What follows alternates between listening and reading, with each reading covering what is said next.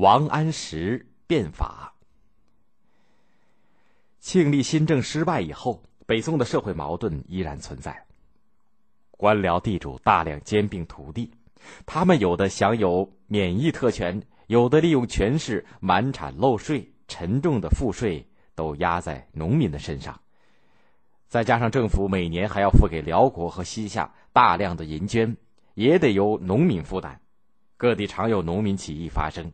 国家的田赋收入没有保证，开支却越来越大，北宋政府面临着严重的危机。公元一零六七年，宋神宗赵顼即位。这一年，宋神宗才二十岁，很想有所作为。早在即位以前，他就听人讲到王安石，说这个人很有才能，因此他一登皇位就想起了王安石，并王安石担任江宁知府。江宁也就是现在的南京。没有几个月，他又把王安石调到京城担任翰林学士。王安石是北宋著名的政治家和文学家，他是抚州临川人，也就是现在的江西临川。年轻的时候就爱好读书，他读书很认真，读过的书终身不忘。他写的文章写得又快又好，诗词也写得不错。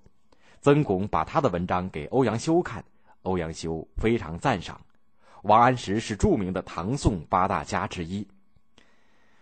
王安石二十二岁考中进士，后来在地方上做官。在他他在担任鄞县知县的时候，组织农民兴修水利、修筑堤岸、疏通河道。这里说的鄞县，就是现在的浙江宁波。他又在农民青黄不接的时候，把官府库存的粮食借给农民。让他们秋收以后加少量的利息归还官府，使农民少受地主豪绅的重力盘剥，这样农民得到了不少好处。王安石当了二十年的地方官，做了不少对农民有利的事情。宋仁宗把他调到京城，让他管理财政。这个时候，他向仁宗呈上了一篇上万字的奏书，提出了变法的主张。可是宋仁宗并不重视，把他搁了起来。王安石看见朝廷并没有改革的决心，再加上自己和执政大臣又意见不合，因此就在母亲去世的时候辞职回乡了。这一次，宋神宗命他去江宁府做官，他听说新皇帝年轻有为，就离开了家乡，到江宁府上任。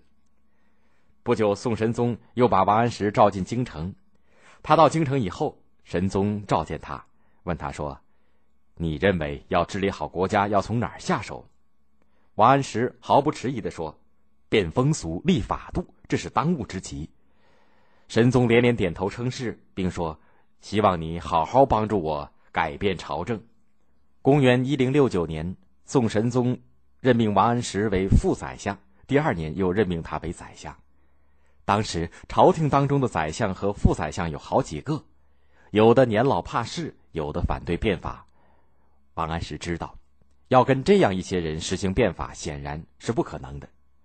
他一担任副宰相，就经过神宗的批准，马上建立了一个主持变法的新机构——制治三司条例司，并任用了一批新人。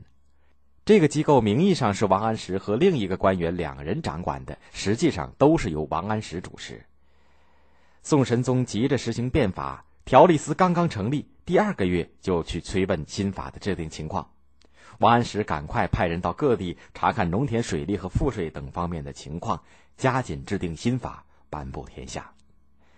新法的内容主要有：一、青苗法，这是王安石早年在鄞县采取的办法。每年春天青黄不接的时候，政府以较低的利息贷款或者借粮食给农民，秋后偿还。二、农田水利法。政府奖励各地开垦荒地，寻求水利。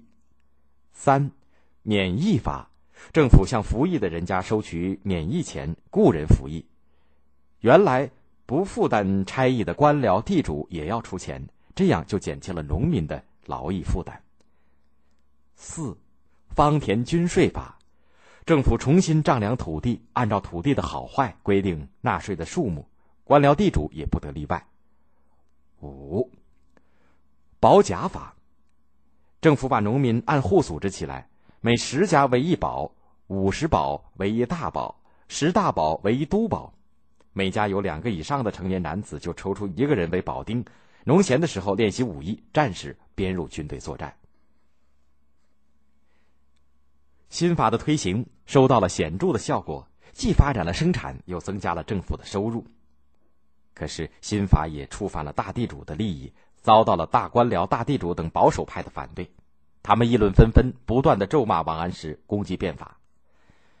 对于外面的议论，宋神宗也听到了。他对王安石说：“外面有人说朝廷不怕天变，不顾舆论，不遵守祖宗法度，你怎么看？”王安石回答说：“陛下认真处理政务，每件事情都担心伤害百姓，这就是害怕天变；陛下听从臣下的忠告，这就是顾及到了舆论。况且对于人们的舆论，也要看一看是否合理。如果我们做的合理，就不怕别人说长道短。至于祖宗的制度，也是经常变的，不能死守着不放。